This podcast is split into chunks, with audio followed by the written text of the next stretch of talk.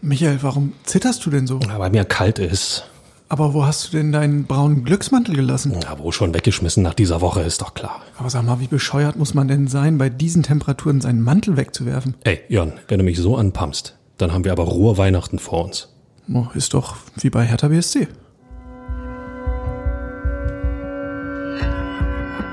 Immer härter.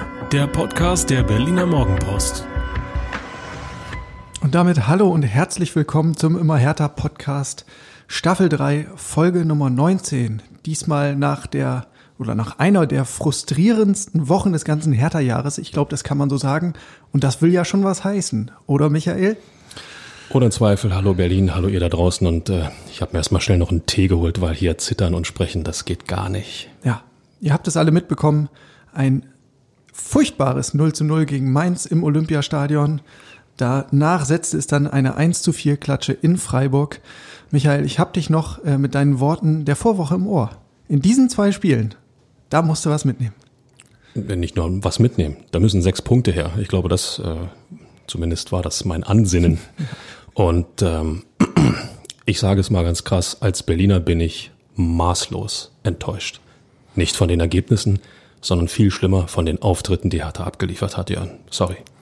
Ja, äh, kann dir, glaube ich, niemand verübeln. Ähm, und wir haben uns überlegt, in dieser vorweihnachtlichen Folge, ja, dass wir da nicht nochmal äh, die schlechtesten und schlimmsten Szenen dieser beiden Partien haarklein aufdröseln, das braucht kein Mensch, sondern wir haben mal ähm, die Fühler ausgestreckt in den sozialen Netzwerken, haben ein bisschen Feedback eingesammelt, ähm, Fragen aufgegriffen, Beschwerden gesammelt, all das, was der Fernsehle so schwer im Magen liegt.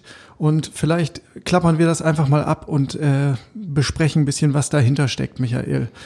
Ähm, starten wir vielleicht mal mit User Blau-Weiß 030. Der hat geschrieben, ein Mannschaftswert von 251,91 Millionen Euro, in Klammern Platz 6 innerhalb der Bundesliga. Nur den Teamgeist und den Siegeswillen kann man halt für kein Geld der Welt kaufen. Hashtag Söldner möchte ich dazufügen. es ist äh, ein ziemlich geiler Tweet. Ähm, Geld schießt Tore, Geld schießt keine Tore. Die Diskussion ist ja so alt wie, der, wie das Geld im Fußball äh, oder so lange wie es Geld im Fußball gibt, gibt es diese Diskussion. ähm, es ist eines, Spieler mit Qualität zu kaufen, dafür viel Geld auszugeben. Aber äh, verdammt nochmal, es gehört heutzutage auch dazu, dass das Management auch entsprechende Charaktere in eine Mannschaft ähm, ja einfügen kann, zusammenfügen kann ähm, und da kommen mir immer mehr Bedenken, Jörn. Ja, dabei wird ja von Seiten der Manager und der Scouts auch immer wieder betont, ähm, dass nicht nur die sportlichen Qualitäten im Vorfeld abgeklopft werden, sondern eben auch ja, die Charaktereigenschaften. Und bei eigentlich jedem Zugang, der hier aufschlägt in Berlin, habe ich immer im Ohr, ist ein richtig guter Junge, passt auch charakterlich prima zur Mannschaft. Gibt es da wirklich ein schweres Problem oder ist das jetzt schon, spricht da ein bisschen der Frust? Weil letztendlich hat die Mannschaft ja auch bei den positiveren Auftritten in diesem Jahr gezeigt, dass da eigentlich viel mehr drin steckt. Ja gut, aber solange es erfolgreich läuft, äh, sagen wir mal, stimmt jeder Charakter. Ja, äh, im, im, Erfolgsfall, äh, im, im, Glanz eines Sieges äh, von Spielen, die man nicht verliert, lässt sich immer äh, gut mitschwimmen in dem Augenblick, wo es dann mal äh, wirklich hart zur Sache geht, wo es nicht läuft, wo auch Typen gebraucht werden. Boah, das ist eigentlich schon wieder was für fürs Phrasenschwein. Aber äh, genau darum geht es ja. Wenn es braucht Menschen, Spieler, Persönlichkeiten auf dem Platz, die sich wehren und die nicht nur mit sich selbst beschäftigt sind oder sich selbst ähm, genügen wollen. Und ähm, ich meine, was soll man bei einer Neuverpflichtung anders sagen, außer es ist ein toller Charakter, der passt in die Mannschaft und alles andere ist ja schon im Vorfeld vernichtend. In der Tat, in der Tat. Ähm, der User Ed Karim Drekik schrieb. Der das ist übrigens ein schöner Name. Karim Drekik. Nicht wahr? Mir. Der Rasen ist heute ein guter, der Gegner steht nicht nur hinten drin, kein Stammspieler fehlt verletzt oder gesperrt und Freiburg hatte sogar einen Tag weniger Pause. Will nur meinen, das ist bisher nicht zu rechtfertigen und leider gar nichts. Geschrieben, ich glaube, in oder zum Ende der ersten Halbzeit in Freiburg. Ja, und zu Recht. Also ich habe es gesehen, was ja abgeliefert wurde. Gespielt wurde ja dort nicht. Eine Mannschaft, ähm, ich, ich erlaube mir mal, das als Mannschaft zu bezeichnen. War es nicht, Jörn, war es nicht. Sind wir uns einig, oder? Elf Einzelspieler, die keinen Plan hatten, keine Idee, keinen Zusammenhalt und ähm, stattdessen Fehler gemacht haben, äh, die den Gegner logischerweise nur gestärkt haben. Ähm, wenn er, wenn er anspricht, dass kein Stammspieler fehlt, äh, bin ich sofort bei der Nummer. Äh, es wurde ja über Wochen auch immer gesprochen und, und darauf hingewiesen, ja, späte Zugänge, die müssen sich erst integrieren, es müssen erst die Abläufe, sie müssen sich erst aneinander gewöhnen. 13. Spieltag, sorry, da muss mehr zu sehen sein als das, was gezeigt wurde. In Freiburg und auch gegen Mainz. Ja, das sehe ich ähnlich. Also dieser ganze Auftritt war ja auch deshalb so ernüchternd, weil diese ganzen, ich sag mal, mildernden Umstände der Vergangenheit jetzt eigentlich nicht mehr greifen. Also klar, ähm, wenn jemand wie, sagen wir, Lucas Toussaint in jungen Jahren mit 23 ähm, zum ersten Mal raus ist aus der Heimat, in eine neue Liga kommt, in ein neues Team, dann kann man nicht erwarten, dass der sofort funktioniert. Und ich gebe ihm von mir aus auch eine Saisonzeit, um sich zu integrieren. Aber nach 13 Spieltagen darf man schon ein bisschen mehr erwarten als das, was, was man jetzt gesehen hat in den letzten beiden Spielen. Ähm, und äh, so, so greifen ja auch andere Faktoren nicht mehr. Äh, lange war das Thema, der Kader ist noch nicht komplett. Transferfenster Schluss war, glaube ich, am 5. Oktober, ja. Also länger als normal, aber durch ja. die Corona-Pandemie natürlich äh, nicht anders anders seitdem, äh, zu bewerkstelligen. Seitdem ne? kann man seriös arbeiten. Dann kamen immer wieder diese lästigen Länderspielpausen dazwischen. Ja. Phasen, da musstest du deine besten Spieler zwei Wochen abstellen, konntest nur mit einem Rumpfkader trainieren, konntest nicht wirklich Fortschritte machen. Auch das liegt hinter uns. Äh, eigentlich waren die Umstände in dieser Saison noch nie besser als zuletzt. Ja, auch hatte die Mannschaft ja Selbstvertrauen sich erspielt ähm, mit den Unentschieden in Leverkusen, in Gladbach, mit dem Derby-Sieg. Eigentlich schien ja alles auf einem guten Weg. Und dann kommen zwei Spiele, ja, mit denen du binnen einer englischen Woche diese, diese äh, zart angewachsene Hoffnung wieder dem Erdboden gleich machst. Ja, in, der, in Zeiten von Donald Trump möchte ich sagen Fake News, ja, also leichte Entwicklung, leichte Hoffnung. Ähm, nebenbei gesagt, diese äh, Abstellung in den Länderspielpausen haben andere Vereine und andere Mannschaften natürlich auch. Umso erstaunlicher ist es, dass ähm, ausgerechnet nur Hertha BSC ähm, die Mannschaft sein soll, die damit derart massive Probleme hat. Punkt eins, Punkt zwei.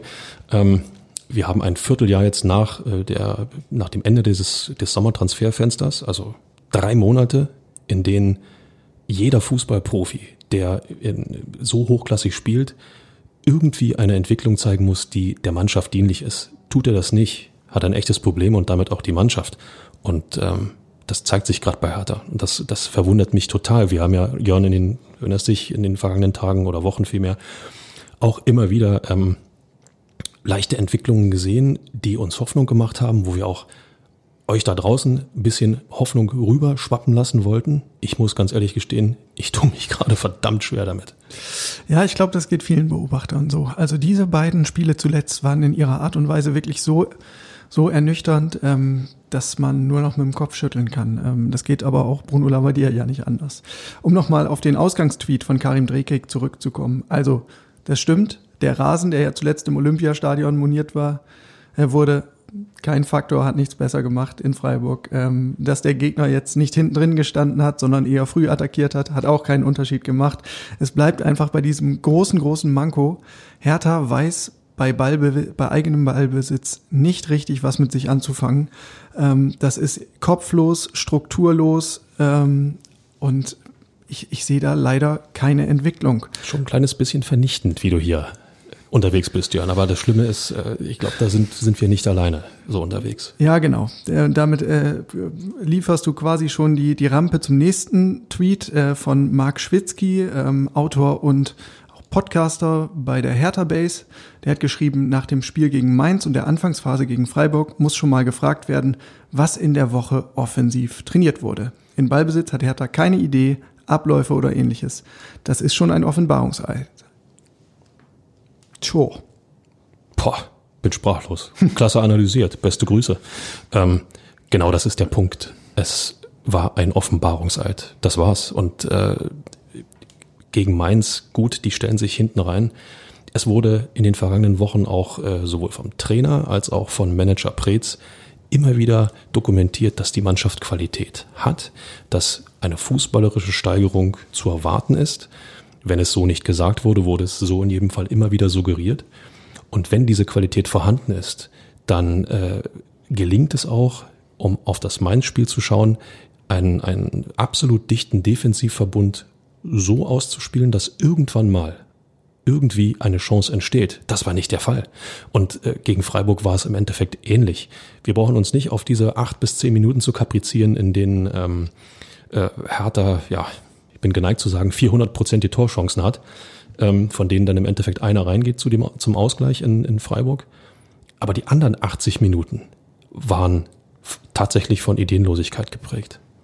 Also bist du eher bei User at Bernd Black, der hat geschrieben, es ist alles schlecht von vorne bis hinten. Ich sehe nichts Positives. Ja, damit verabschieden wir uns von. Nein, natürlich. Ähm, das ist natürlich äh, äh, ja kurz zusammengefasst ähm, eigentlich ein Grund, um, um die Lichter auszumachen. So schlimm ähm, möchte ich es vielleicht noch nicht sehen, aber es steckt leider viel Wahres dahinter. Ja. Na gut, dann äh, übernehme ich mal die Rolle des Good Guys, Michael. Es gab aus meiner Sicht schon was Positives. Ähm, zum einen hat mir die Konsequenz von Bruno Labbadia imponiert, der zur Halbzeit einfach den Mut hatte, seinen Ausnahmespieler Matthäus Kunja vom Platz zu nehmen. Ähm, darüber kann man natürlich auch sehr geteilter Meinung sein. Viele ähm, haben es eher so empfunden, dass das nicht die Lösung sein kann, sondern eher das Drumherum um Kunja modifiziert werden muss. Ähm, ich fand es als Signal aber ähm, ja schon beeindruckend ähm, zu sagen, Junge, wir wissen, wie wichtig du für uns bist, aber du hast hier keinen Freifahrtschein. Und auch für dich gelten Regeln und du musst ähm, ein Teil des Ganzen sein und dich einordnen können oder vielleicht sogar unterordnen können. Und wenn das nicht passt, dann, sorry, geht's mal auf die Bank. Und ähm, besonders positiv aus Labadias Sicht lief die ganze Nummer ja, ja dann dadurch, dass Joker Jeff Dilrosun eigentlich ähm, ja, so, so der Brandbeschleuniger war auf dem Platz. Ne? Tatsächlich muss auch seine Ansprache in der Kabine gefruchtet haben, weil man hat mit Wiederanpfiff gesehen, da steht eine ganz andere Truppe auf dem Feld. Auf einmal ist die Körpersprache auch eine andere. Und Jeff Dilrosun war halt derjenige, der mit seinen Dribblings ähm, richtig für Alarm gesorgt hat. Er hatte diesen äh, Pfostenschuss, hat es, ähm, den, den Ausgleichstreffer vorbereitet, wenn auch ein bisschen glücklich. Es war ein abgefälschter Ball. Ähm, aber er hat das Spiel neu belebt. Und das war aus meiner Sicht schon etwas Positives, genauso wie die Reaktion der Mannschaft als Ganzes. Also das haben sie noch hingekriegt. Okay, das lassen wir ausnahmsweise durchgehen nach, dieser Woche. Aber wenn du Jeff Del Rosun ansprichst, ähm, er hat ja schon gegen Hertha im Endeffekt, äh, gegen Hertha sage ich, gegen die anderen da, gegen Union. äh, gegen Union war er ja schon derjenige, der das Hertha-Spiel total belebt hat und im Endeffekt dafür gesorgt hat, dass Hertha gegen zehn Unioner ähm, Fußball auf den Platz bringt und im Endeffekt auch gewinnt. zum einen, zum anderen, um, um nochmal zu Kunja zurückzukommen. Wir wissen alle, dass der für Hertha BSC, was das Spielerische äh, betrifft, was die Offensive angeht, äh, im Grunde genommen der wichtigste Mann ist. Wir wissen aber auch, dass er äh, durchaus äh, Neymareske Züge hat. Ja? Und ähm, dieses dievenhafte Verhalten, ähm, das muss er ablegen. Fußball ist im Jahr 2020 mehr denn je ein Mannschaftssport. Die Zeiten, wo ein Alleinunterhalter sozusagen von der anderen Mannschaft oder vom Rest der Mannschaft durchgetragen werden kann, die sind lange, lange vorbei. Das muss er lernen. Und insofern war Bruno Labbadias äh, Konsequenz, ihn runterzunehmen, absolut richtig. Die Frage ist nur, ob der Junge daraus lernt. Also Kunja, nicht Labadia. Ja, äh, ich muss dich ein bisschen einbremsen. Halt noch ein bisschen was zurück, denn über Matthäus Kunja wollen wir später noch ein bisschen ausführlicher reden. Das ist kein reden. Problem, da ist genug Stoff. Ich, ich werfe dir stattdessen nochmal wieder einen Tweet hin, Michael. Ähm, und zwar schrieb User Marco Zim. Es gibt natürlich drei Möglichkeiten. A, die Spieler passen einfach nicht zusammen. B, die Spieler sind gar nicht so gut. C, der Trainer ist der falsche. Aber in allen drei Fällen müsste man erstmal denjenigen austauschen, der Spieler und Trainer geholt hat. Äh, lass mich kurz überlegen. Ähm, Michael Preetz ist gemeint. Na klar, der Manager. Aber dröseln wir das doch mal auf. Ähm, passen die Spieler zusammen? Ja oder nein? Ja, ihr hört meine Ratlosigkeit. ähm, der Versuch, etwas Positives zu finden. Natürlich können sie zusammenpassen, wenn sie sich aufeinander einstellen. Wenn Egoismen, eigene Befindlichkeiten äh, mal außer Acht gelassen werden und wenn man anfängt, sich aufeinander einzustellen.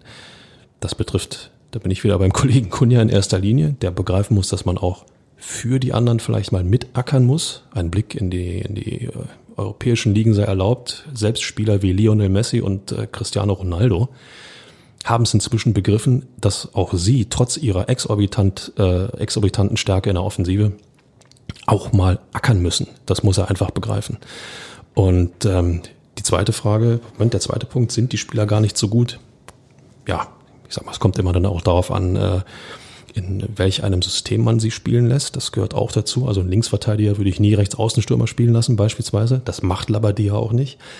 Aber die Frage muss schon erlaubt sein, warum immer erst eine Einwechslung auf dem Flügel die Flügel tatsächlich belebt und das nicht schon vom Anpfiff an passiert. Ja, da sind wir dann schnell auch beim äh, Punkt Aufstellung und Taktik, aber dazu kommen wir später auch nochmal dezidiert. Ähm, äh, lass mich noch hier das, das, den Dreiklang ähm, voll machen. These C war ja, der Trainer ist der Falsche. Das äh, habe ich damit gerade so ein klein wenig andeuten wollen. Die Frage muss einfach erlaubt sein, warum kriegt Hertha über die Flügel immer erst nach meinetwegen Halbzeitansprachen und Einwechslung den Schwung, den das Spiel braucht? Warum nicht von Beginn an? Ja, ich glaube, der User Dennis unterstrich HBSC sieht das ähnlich. Seine These war, wir sind einfach schlecht mit diesem System. Und dieses System meint halt dieses 4-3-3 von Bruno Labbadia, das ja ja, mit Niklas Stark und Matteo Gendusi äh, sowie Wladimir Darida im Mittelfeld ähm, angelegt ist. Manchmal ist dann auch der Kollege Toussaint äh, dabei und ein anderer geht raus. Und vorne hast du dann jetzt zuletzt gehabt ähm, das Trio Mateusz Kunja, Chris Piontek und Dodi Luke Bacchio, beziehungsweise Jeff Del Rosun, als Kunja mal gesperrt war. Ähm, so, und das Mittelfeld, ähm, diese, diese These kann ich schon nachvollziehen, weil sowohl Gendosi als auch Darida und Stark sind Spieler, die einfach ähm, in der Spielfeldmitte zu Hause sind. Also Stark ohnehin ähm, in seinen Offensivqualitäten ja eher limitiert, dafür ein Stabilisator, als in dieser Rolle hat er sich jetzt auch irgendwie festgespielt. Ähm, und Gendosi und Darida sind zwar beide enorm laufstark und auch umtriebig und man findet sie auch auf den Flügeln, aber nicht in der Form von ähm, wirklich klassischen Außenangreifern oder Flügelspielern. Dieses mal durchgehen bis zur Grundlinie und dann zu flanken, das findet bei Hertha im Grunde gar nicht statt. Ja, weil es keinen gibt, der auf dem Flügel ist, um mal zu flanken. Ich meine, ein 4-3-3 äh, gibt ja eigentlich automatisch vor, dass du sowohl links als auch rechts einen Flügelspieler hast. Die vorderste drei. Und die mittlere äh, Figur von, von, der, von der offensiven drei in dem Fall ähm, ist im Endeffekt der Stürmer. Und die anderen drei, die äh, dann im Mittelfeld unterwegs sind, ähm, ordnest du je nach, äh, sagen wir mal, dem Gegner und, und deiner eigenen Befindlichkeit, deiner eigenen Stärke äh, entweder an als ja drei Sechser, das ist natürlich dann totale Defensive, oder du ordnest sie als Dreieck an. Ja? Äh, defensives Dreieck, zwei Sechser, ein zentralen Mittelfeldspieler, offensives Dreieck, ein Sechser, zwei zentrale Mittelfeldspieler. So. Und ähm, da muss einfach die Frage erlaubt sein, ähm, warum Labadia den Spielern das nicht mit auf den Weg geben kann. Wenn ich mir das Offensivtrio anschaue, Dodi Luke Bacchio, Chris Piontek und Mateusz Kunja, sind drei Spieler, die wollen durch die Mitte. Die wollen den direkten Weg zum Tor finden und Tore machen. Die wollen nicht vorbereiten. Ja, also schlecht zusammengestellt, das ganze Konstrukt. Oder einfach nur schlecht moderiert. Ja, man, äh, ich meine, WM 2014, Per Mertesacker spielt lass mich überlegen, vier Spiele, fünf Spiele und ist danach bloß noch Ersatzmann und nimmt die Rolle klaglos an, um den Erfolg der Mannschaft nicht zu gefährden. Das ist ein Riesenbeispiel. Ja? Ähm, jemandem wie, sagen wir mal, äh, Luke Bacchio zu sagen, trau dich mal ein bisschen mehr auf den Flügel, versuch es mal dort, wenn er es überhaupt kann. Das äh, gebe ich zu, äh, ist dann immer dadurch, dass wir auch zu selten an, an die Trainingsplätze können durch Corona, ähm, immer wieder doch ein bisschen schwer einzuschätzen. Ähm, aber das muss ein Trainer einem Spieler auch vermitteln können. Und wenn die Qualität da ist, die von Preetz und Labadia immer wieder genannt wurde, dann sind die Spieler auch in der Lage, Flügel zu besetzen. Aber so wie sich dieses, gerade dieses Offensivtrio gerade gibt, sind das drei zentrale Spieler und der Gegner lacht sich tot. Ja. Es geht im Moment einfach nicht auf, auch wenn Bruno Labbadia immer wieder betont, wir haben uns das in der Theorie anders vorgestellt. Es liegt halt auch daran, dass die Spieler sich nicht an den Plan halten, dass die Positionen nicht gehalten werden. Und äh, das ist eine Kritik, die richtete sich jetzt gerade nach dem Freiburg-Spiel in extremer Art und Weise an Matthäus Kunja. Ähm, so, und da scheiden sich jetzt auch wieder die Geister. Ähm, ich lese dir nochmal den Tweet von Till Oppermann vor. Der schrieb nämlich, Labadia sind zwei Vorwürfe zu machen. Erstens, warum spielt Kunja schon wieder auf dem Flügel? Zweitens, warum gibt es keine einstudierten Abläufe im Sturm? Wichtiger ist aber etwas anderes. Dieser Kader ist unausgewogen und schlecht zusammengestellt. Aber eigentlich ging es mir um äh, gerade den ersten Part. Ähm, nominell wird Kunja auf der linken Außenbahn ähm, aufgestellt, aber sein Wesen, ähm, seine Spielanlage führt dazu, dass er immer wieder in die Mitte tendiert warum nicht von vornherein in die Mitte stellen, zumal man keinen richtigen Zehner hat. Ja, Wladimir Darida ist nicht der klassische Spielgestalter. Ähm, die harte Gemeinde wird mir das verzeihen. Kurzer Blick nach Köpenick. Max Kruse ist geholt worden. Immer schwierig. Michael. Ja, ich weiß, immer ich schwierig. weiß, es ist immer schwierig. Aber äh, warum nicht auch mal vom Lokalrivalen lernen? Max Kruse ist, geho ist geholt worden und spielt den Part des hängenden Stürmers. So, jetzt sind wir sofort wieder im blau-weißen Kosmos. Warum lasst man Matthäus Kunja nicht als hängende Spitze Sprich, offensive Mittelfeldspieler, man kann es ja bezeichnen, wie man möchte, agieren und vorne hast du einen Stürmer. Piontek, Luke Bacchio, wer auch immer. Wobei ich Luke Bacchio durchaus mir auch auf einem Flügel vorstellen kann. Piontek wiederum nicht. Piontek ist für mich ein klassischer Mittelstürmer, den du als ähm, ja, Tormaschine, die er leider noch nicht ist, trotz Derby hält, ähm, äh, äh die, den, musst, den musst du in die Mitte, in die, den musst du in die Mitte stellen und ähm, mit, mit, mit Pässen, mit Flanken, mit Zuspielen füttern und ihn zum Torabschluss bringen, dann trifft er auch. Aber warum nicht Kunja als hängende Spitze agieren und aus dem 4-3-3 ein 4-2-3-1 machen? Tja. Es sind alles gute Fragen, Michael. Und es geht ja auch so ein bisschen um die Grundsatzfrage. Also, äh, habe ich ein ideales System und bringe meine Mannschaft dazu, dieses System zu spielen? Oder schneide ich etwas auf das Personal, das mir zur Verfügung steht, zu? Und bei Matthäus Kunja, klar, er ist noch 21, er ist mit Sicherheit auch lernfähig. Ähm, aber ich habe gerade so den Eindruck, Labadia versucht ihn zu, ja, zu bändigen, zu domestizieren, ähm, ja, mehr, mehr in diese taktische Rolle ähm, zu zwängen und dabei geht eben diese, diese, diese Leichtigkeit, ähm, die er als, als so ein offensiver Freigeist ja hat. Im positiven Sinne ist er ja ein Chaosstifter. Das geht so ein bisschen verloren und ähm, stattdessen wird er dann für die eigene Mannschaft zum Chaosstifter. Die, für die eigene Mannschaft zum Chaosstifter auch nicht schlecht. Ähm, die Frage ist, wie du es moderierst. Ob du ihm klar machst, dass er definitiv Defensivaufgaben zu erfüllen hat und ihm dann dadurch seiner taktischen Stärke, sprich der Offensive, beraubst. Oder ob du ihm Freiheiten lässt und ihm trotzdem klar machst, nur vorne geht nicht.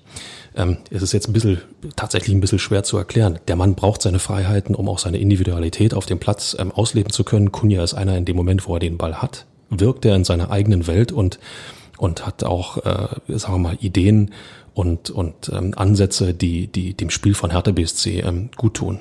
Das kann man im Zentrum machen lassen und dann wird er auch automatisch mit zurückarbeiten, wenn er ein bisschen auch von den Mitspielern angeleitet wird. Das wird funktionieren. Das kann funktionieren. Ja.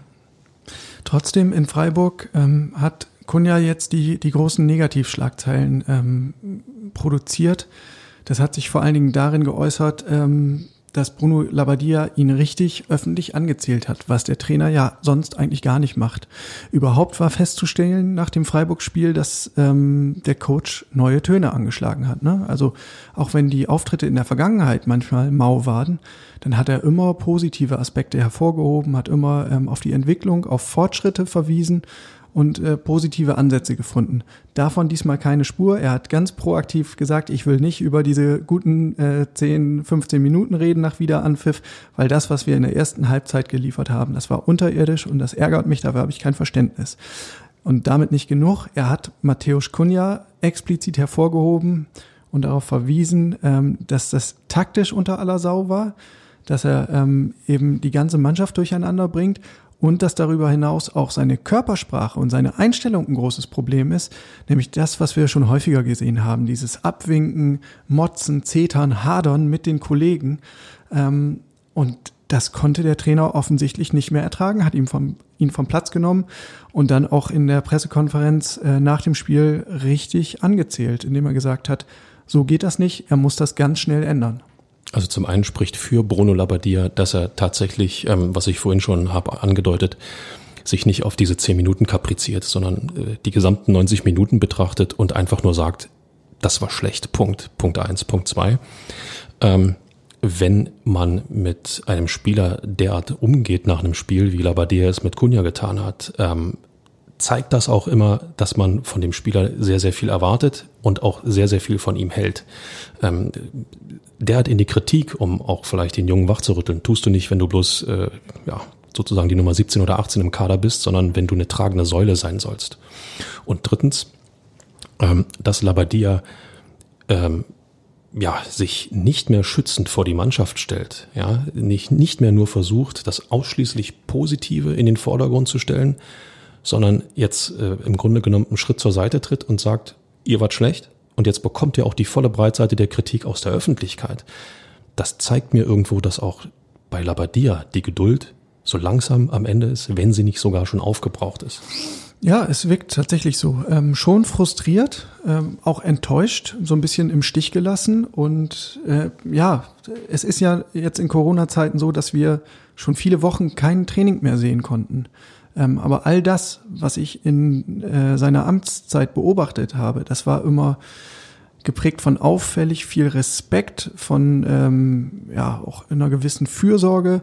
Das haben wir an dieser Stelle ja auch schon häufiger besprochen. Er nimmt sich Zeit für seine Spieler. Er sucht Einzelgespräche auch mit denen, die eigentlich gerade hinten dran sind und versucht äh, wirklich sich um jeden zu kümmern.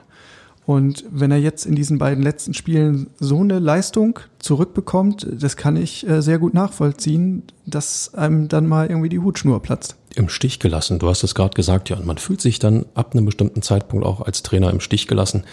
Ähm, wenn man äh, den Jungs Dinge vermittelt und äh, das zarte Pflänzchen, um das aufzugreifen, der Hoffnung und der Entwicklung irgendwo zu erkennen war. Und urplötzlich werden solche zwei Spiele abgeliefert. Da ist man, da ist man irgendwo ratlos, enttäuscht, frustriert, ähm, äh, sieht auch, dass äh, ja es vielleicht in der Mannschaft nicht so stimmt. Und als Außenstehender stellt sich mir natürlich sofort die Frage, vielleicht stimmt's ja zwischen Trainer und Mannschaft doch nicht so, wie wir es uns alle erhofft haben in den Wochen zuvor. Ja, ich, ich glaube, so weit würde ich nicht gehen. Aber ähm, ein Punkt, der nach wie vor ein großes Problem ist und ganz offensichtlich ist, ist ähm, dieses, äh, dieses Gefüge innerhalb des Teams, die fehlende Hierarchie. Das ist nämlich was, was Labadia auch nochmal ähm, explizit erwähnt hat. Ähm, der Matthäus, ja, der, der zieht jetzt sich selbst runter, bringt die Leistung nicht, zieht die Kollegen runter. Und es gibt keinen in der Mannschaft, der ihn mal zur Seite nimmt und sagt, Freundchen, für wen hältst du dich denn eigentlich? Der ihn irgendwie wachrüttelt oder schüttelt und dafür sorgt, ja, dass du aus dem Team heraus ähm, irgendwie den wieder einfängst. Das kommt halt nicht, das kommt seit Wochen nicht und vielleicht fühlt sich der Trainer auch deshalb bemüßigt, da jetzt mal so ein Exempel zu statuieren. Das ist vor allen Dingen Aufgabe der Spieler, die schon ein paar Jahre länger bei Hertha sind, als es, als es äh, beispielsweise Matthäus Kunja ist, ihn einfach auch mal zurechtzuweisen und zu sagen, mein lieber Freund und Kupferstecher, äh, jetzt reicht's. Andererseits stellt sich mir die Frage, wenn ein Spieler sich so auf dem Platz präsentiert mit Abwinken und Gesten gegen die Mannschaft, warum lasse ich mich dann davon runterziehen? Es sei denn, es sei denn, ich habe gerade genug mit mir selbst zu tun. Ja. Und äh, Freiburg und äh, Mainz, die beiden Spiele, äh, ja, haben viel offenbart von wegen, wer wie viel mit sich selbst zu tun hat. Und das ist für einen Mannschaftssport ja tödlich. Ja. Und Matthäus Kunja ist auch bei weitem nicht der erste Hochbegabte, der so ein bisschen ja in so eine oder der eine Sonderrolle für sich beansprucht. Ne? Er ist nun mal ähm, ziemlich eindeutig der talentierteste Kicker, den Hertha im Kader hat. Er ist auch ähm, gemessen an den Zahlen der Topscorer und oft genug war es ja so, dass man ja im Spiel nach vorne eigentlich keinen Plan gesehen hat, außer Kunja wird schon richten. Und ähm, das hat er ja oft gezeigt, dass er es durchaus kann. Aber in den letzten Wochen war er halt ein Ausfall. Und statt die die Mannschaft wirklich mitzureißen. Das ist ja auch das, das, was von Anfang an ihn eigentlich ausgezeichnet hat. Ja, schon bei seinem ersten Spiel gegen Paderborn weiß ich noch. Ähm, später gab es diesen Cojones-Jubel, dass er diese Emotionalität reingebracht hat, die der Mannschaft so abging. Ähm, und jetzt, ja, schlägt das gerade um in, in so eine negative Dynamik und das ist eigentlich fatal. Ist die Frage, ob er gerade mit sich selber äh, ja überhaupt zufrieden ist mit dem, was er, was er auf dem, auf dem, auf den Platz bringt. Ähm, trotzdem, es ist und bleibt ein Mannschaftssport. Und äh, aus diesem oder vor diesem Hintergrund, äh, glaube ich, muss man auch die Auswechslung sehen zur Halbzeit, die Bruno Labbadia vollzogen hat, um ihm einfach nochmal auch äh, vielleicht den, den Wachrüttelmoment zu geben, weil das ist ja schon eine Strafe. Wenn man gesagt bekommt und am Grunde genommen zu spüren bekommt, du bist unser Mann, der uns spielerisch nach vorne bringt, du bist praktisch die, die zentrale Stütze unseres Offensivspiels dann nehmen sie den zur Halbzeit runter. Ähm, also mich würde das total zum Nachdenken bringen. Ja? Ich würde äh, drei Tage mich irgendwie auf die Couch zurückziehen und, und äh, vom Kopf her alles von links nach rechts drehen damit das nicht nochmal passiert. Die Frage ist, ob Kunja das tut oder ob er ähm, in, äh, ja, ich sag mal, südamerikanischer Art einfach sein Ding weiter durchzieht und sagt, naja, dann ist das so und äh, ich bleib trotzdem so, wie ich bin. Also bei Twitter hat er sich ja äh, immerhin schon zu Wort gemeldet ähm, und eigentlich ganz niedlich, wie ich fand. Ähm, das ist nämlich auf jeden Fall kein Statement, was jetzt von irgendeiner PR-Agentur da glatt gebügelt ähm, platziert wurde, sondern das wirkt eher so, als hätte er das von Google Translate übersetzen lassen. Hallo meine Hertha-Fans, ich weiß, heute war kein guter Tag für uns. Es gibt Leute, die viel reden, aber ich spiele wirklich für dich, für unser Hertha und diejenigen, die wirklich helfen wollen. Ich werde mich verbessern und dir Kunja zurückgeben. Tja, und äh, wer ist mit Leuten gemeint, die viel reden? Kann sie mir das mal irgendwie aufdröseln? Da wird jetzt natürlich derbe spekulativ, ne? Ja. Ist das gegen den Trainer gerichtet? Und was ist eigentlich mit den Leuten, die wirklich helfen wollen? Wer sind denn die Leute, die nicht wirklich helfen wollen?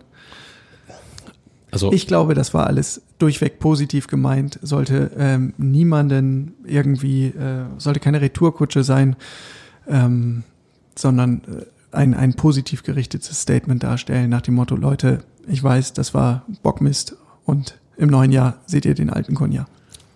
Bin ich bei dir? Hoffe ich auch.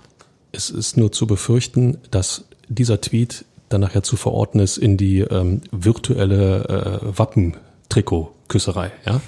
äh, ich glaube, das, das mag keiner. Ähm, das ist so ein, so ein ja, gefühltes Anbiedern. Ich gehe jetzt bewusst mal zwei Schritte weiter ähm, und zu zeigen, ich, wie hat er es gesagt, ich spiele für dich, ich spiele für, für, für, für, für deine Hertha und ihr werdet ihn, den Kunja wiedererleben. Boah, ist auch eine Ankündigung. Diesen Worten müssen Taten folgen. Ist auf jeden Fall eine bemerkenswerte Entwicklung. Also wenn wir ein paar Wochen zurückspulen, ja, dann war Matthäus Kunja einfach der personifizierte Hoffnungsträger im Hertha-Kosmos. Und jetzt ist er gerade äh, so, so Richtung Sorgenkind-Status unterwegs. Ah, alles keine schöne Momentaufnahme, womit wir beim Stichwort sind, Michael.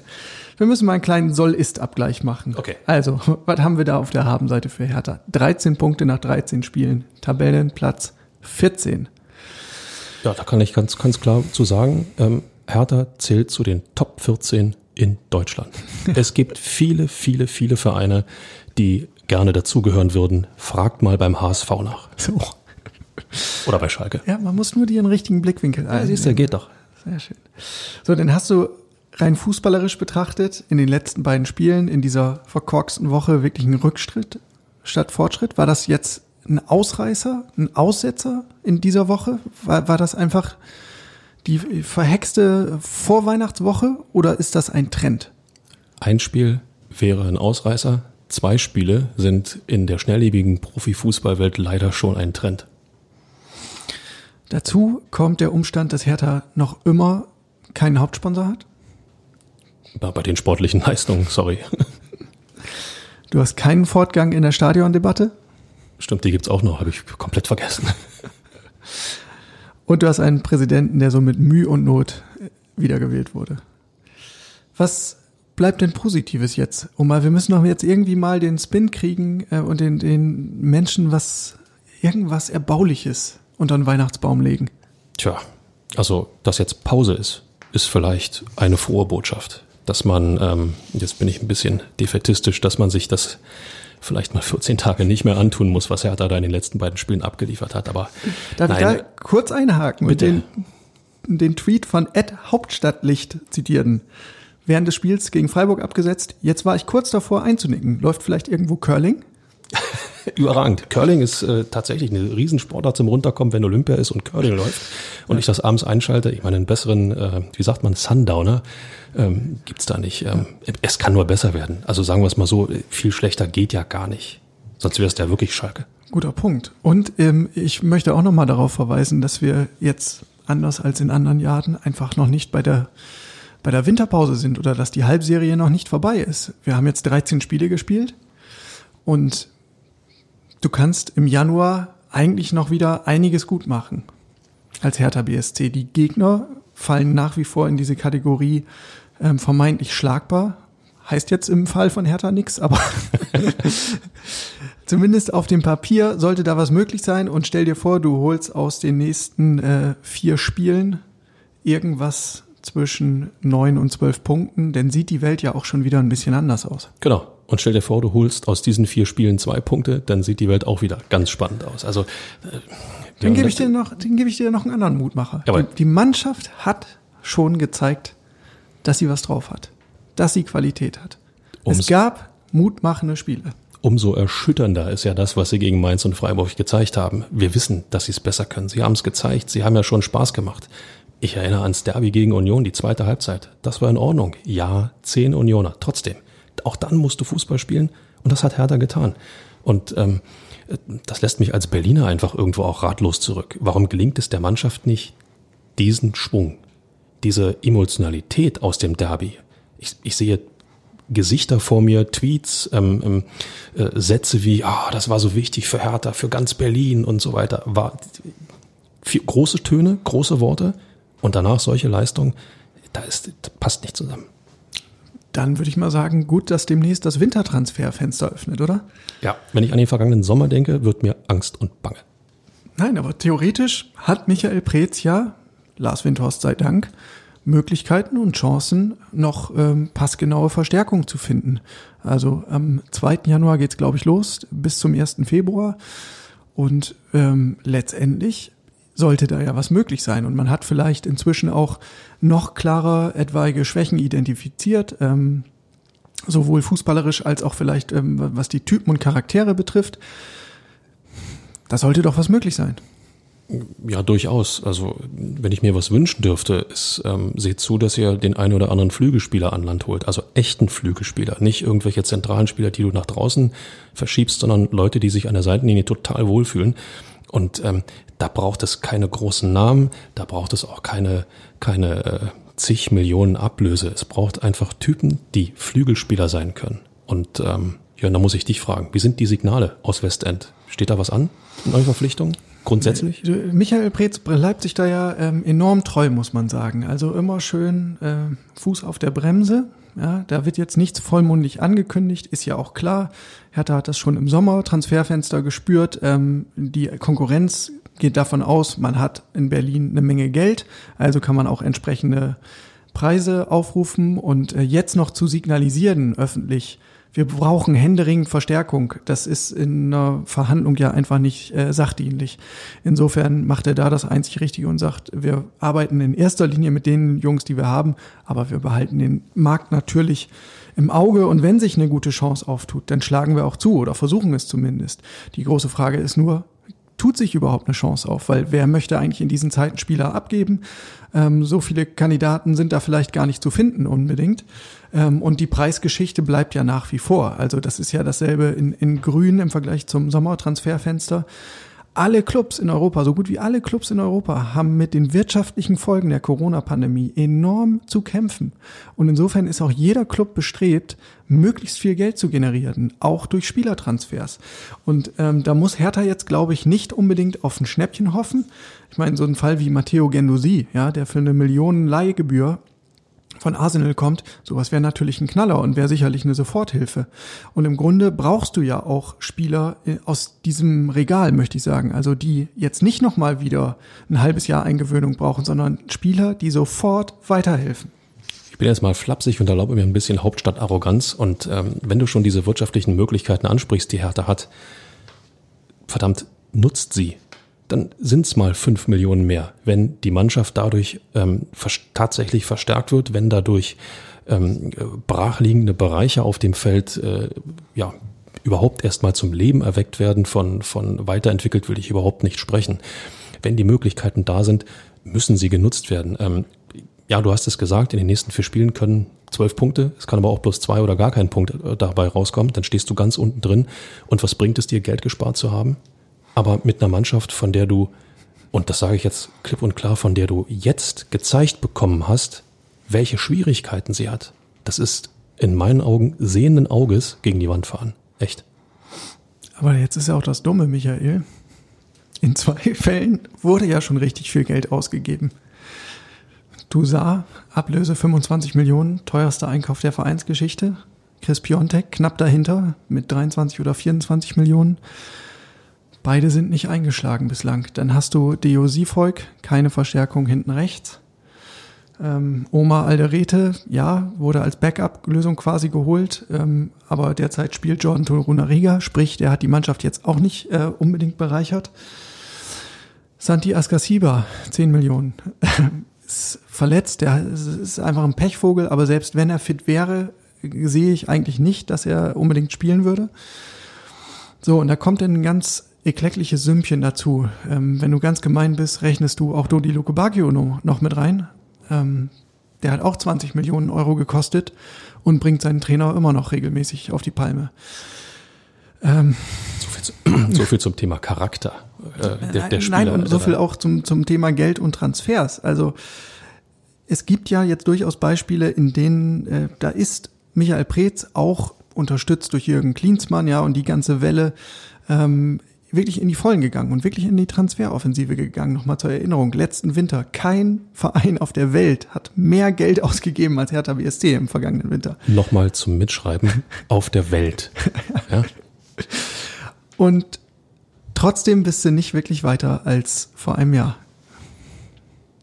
ich bin ratlos. Du hast die Namen aufgezählt, du hast die Summen dazu genannt und äh, im Endeffekt waren das Hammerschläge, die mich äh, immer kleiner haben werden lassen. Ich musste mich gerade am Mikro hochziehen, um wieder hier reinsprechen zu können. Äh, das, das klingt schon alles total erschütternd. Ja. Ähm, andererseits, äh, warum soll nicht auch mal wieder ein Glückstreffer ge gelingen? Gendosi ist die, ist die, äh, ist das Beispiel, was, was einem Mut machen kann und nochmal, Du hast es gesagt, äh, Vereine versuchen jetzt mehr Geld denn je zu generieren in, in Corona-Zeiten, in, in fehlenden, durch fehlende Zuschauereinnahmen und, äh, und Hertha hat die Möglichkeiten. Nein, man muss nicht spinnen und 100 Millionen für mittelmäßige Spieler ausgeben, aber ich sag's mal flapsig, plus minus 5 Millionen Euro, wenn man die Möglichkeit hat, weiß ich nicht, ob man zu lange darüber nachdenken muss. Ja. Ich würde die Saison jedenfalls auf keinen Fall abschreiben. Also wie gesagt, Nein, dazu besteht kein Grund. 13. Spieltag und Potenzial ist da. Vielleicht steht die Mannschaft auch einfach ähm, jetzt steckt gerade in einem Tief und möglicherweise platzt schon demnächst der Knoten und alles greift wunderbar ineinander. Ich möchte auch noch mal daran erinnern, ähm, Stichwort, ähm, alle Stammkräfte sind fit und da. Es stimmt ja nicht ganz. John Cordoba kommt demnächst zurück und damit dürfte sich dann auch die ganze offensive Statik wieder verändern. Und mit dem lief es ja eigentlich ganz gut. Es nicht ist aber äh, dann schon erstaunlich, wenn man denn sich tatsächlich wieder nur auf einen einzigen Spieler kapriziert und wenn der zurückkommt, dann. Ja, ähm, Grüße das, das, nach Dortmund. Grüße nach Dortmund. Erling Haaland fehlt und äh, zack, äh, so. Aber äh, das, das zeigt dann eben auch, äh, wie viel Entwicklungsmöglichkeiten dieser Kader von Hertha BSC hat, nicht nur intern, sondern auch durch Zugänge. Ja. So oder so wird der Winter, glaube ich, recht spannend. Ähm, Lars Windhorst wird sich das natürlich auch alles anschauen und er möchte natürlich, dass sein Geld eigentlich gewinnbringender eingesetzt wird als bisher. Ähm, der Druck auf Manager Michael Preetz wird sicherlich nicht kleiner, zumal mit Carsten Schmidt ja jetzt ein neuer starker Mann im Verein ist, der seine der Preetz Arbeit auch nochmal kritisch hinterfragen wird. Ähm, auch kritische Töne am Trainer werden lauter. Also äh, es ist Druck auf dem Kessel in Westend. Aber Michael, lass uns noch einen kleinen Ausblick wagen. Äh, auch da möchte ich gern Ach, noch einen Tweet, Tweet zitieren, nämlich von dem Account Feingeister für Hertha. Siege sind was für Erfolgsfans, sammelt hübsch Kraft für die ultimative Blamage am 2. Januar und niemals vergessen, auch egal. Überragender Tweet. 2. Januar, Schalke 04 zu Gast im Olympiastübchen. Ich will das nicht. Also, die sollen ruhig kommen, aber äh, aus 29 sieglosen Spielen für Königsblau dürfen dann gern 30 werden. Ja, und äh, nach Möglichkeit mit einer Niederlage. Ja, also äh, ich meine, es ist kaum auszudenken, wenn, wenn äh, Hertha dann tatsächlich die Mannschaft ist, die Schalke diesen Sieg ermöglicht. Äh, ja, komm, lass uns rumspinnen. Der Trainer heißt dann entweder ähm, Hüb Stevens oder, oder möglicherweise Friedhelm Funkel. Also zwei, zwei Ex-Hertha-Trainer. So, und jetzt kommt noch der Knüller oben drauf. Siegtor für Schalke schießt. Steven Skripski, Ex-Unioner. Ich glaube, das wäre der, der Super-GAU. Hör da auf. Hör da auf. Gut, dass Vedat Bisevic nicht mehr auf Schalke ist. Oh Gott. Das wäre es noch. Nee, aber ähm, äh, dem Vernehmen nach ähm, ist diese Nummer mit äh, ja, Schalkes Serie reist dann gegen Hertha. Hertha sorgt dafür, dass äh, Schalke wieder gewinnt. Äh, schon seit Wochen ein Running Gag in diversen Chatgruppen. Ich habe ähm, auch hier nochmal einen Tweet gesehen vom Account, Account Blaues Gehirn. Ähm, da hieß es, wenn ich Screenshots in den letzten Wochen von dieser Aussage in diversen Hertha-WhatsApp-Gruppen gemacht hätte, wäre Weihnachten eine neue externe Festplatte fällig. Also da scheint man sich relativ sicher zu sein, dass Hertha seinem Ruf als Aufbaugegner mal wieder gerecht wird. Und genau diese Fanreaktion, liebe Freunde von Hertha BSC, liebe ähm, Präsidenten, Manager, Geschäftsführer, das sollte euch am meisten zu denken geben. Bevor es soweit ist, bevor Schalke zu Gast ist, ähm, steht natürlich erstmal Weihnachten auf dem Programm. Die ausländischen Profis von Hertha BSC, die dürfen gar nicht in die Heimat reisen. Das ist äh, durch die Corona-Pandemie so gekommen. Ähm, die ganzen Testverfahren machen es nicht anders möglich. Die Mannschaft bleibt über die Weihnachtsfeiertage im üblichen Testrhythmus, um da ähm, eine große Verzögerung zu vermeiden. Das heißt, Spieler, die innerhalb Deutschlands sich bewegen wollen, die dürfen das machen, müssen dann aber spätestens ähm, am, 8, am 27. wieder in Berlin aufschlagen, denn das erste Training findet schon am 28.12. wieder statt. Ähm, naja, und bis dahin bleibt doch eigentlich nur euch ein frohes Fest zu wünschen. Ähm, euch Gesundheit zu wünschen, vor allen Dingen, und nochmal den positiven Vibe von Twitter-User Sir Henry zu beherzigen. Der hat nämlich geschrieben, ihr habt es sicherlich bereits gemerkt, um 11.02 Uhr am Montag war Wintersonnenwende, die Tage werden ab sofort wieder länger. Always look on the bright side. Guter Mann. Damit, Michael, gebe ich dir das letzte Wort in der Nachspielzeit. Die Nachspielzeit beträgt eine Minute. Und? Habt ihr euren Weihnachtsbaum auch schon geschmückt? Ich muss mich zu Hause immer erst durch diverse Kisten mit Kugeln und Lametta wühlen, bis ich unsere Christbaumspitze endlich gefunden habe. Naja, Gott sei Dank ist der Baum nicht so groß, dass ich auf eine Leiter steigen muss. Aber so ein richtig großer ist der Baum ja eh nicht, oder? Nach dem ersten Spieltag hat er auf Schalke David Wagner abgelöst. Elf Runden später wurde er schon wieder entsorgt für Hip Stevens. Armer Manuel. Das wirft bei mir die Frage auf, welchen Sinn machen Trainerwechsel eigentlich? Einen neuen Impuls setzen, heißt es dann immer. Ja, klappt ja hervorragend. Edin Terzic lässt sich mit Dortmund als Nachfolger von Lucien Favre bei Union düpieren. Und äh, Mainz wabert auch mit Jan Moritz Lichte im Tabellenkeller rum. Da hätte man auch Achim Bayerlotzer behalten können. Das wirft natürlich die Frage auf, was ist mit Bruno Labbadia? Muss er bleiben oder soll er gehen? Tja, die Beispiele für Trainerwechsel in der Saison sind alles andere als motivierend. Vielleicht hilft dir ein kleines Gedicht frei nach einem großen deutschen Fußballphilosophen. Ein bisschen mehr Freude und weniger Streit. Ein bisschen mehr Teamgeist und weniger Neid. Ein bisschen mehr Einsatz und keinen Fehlpass. Dann kommen auch die Punkte. Das wäre doch was. Danke, Berti Vogts. Und frohe Weihnachten.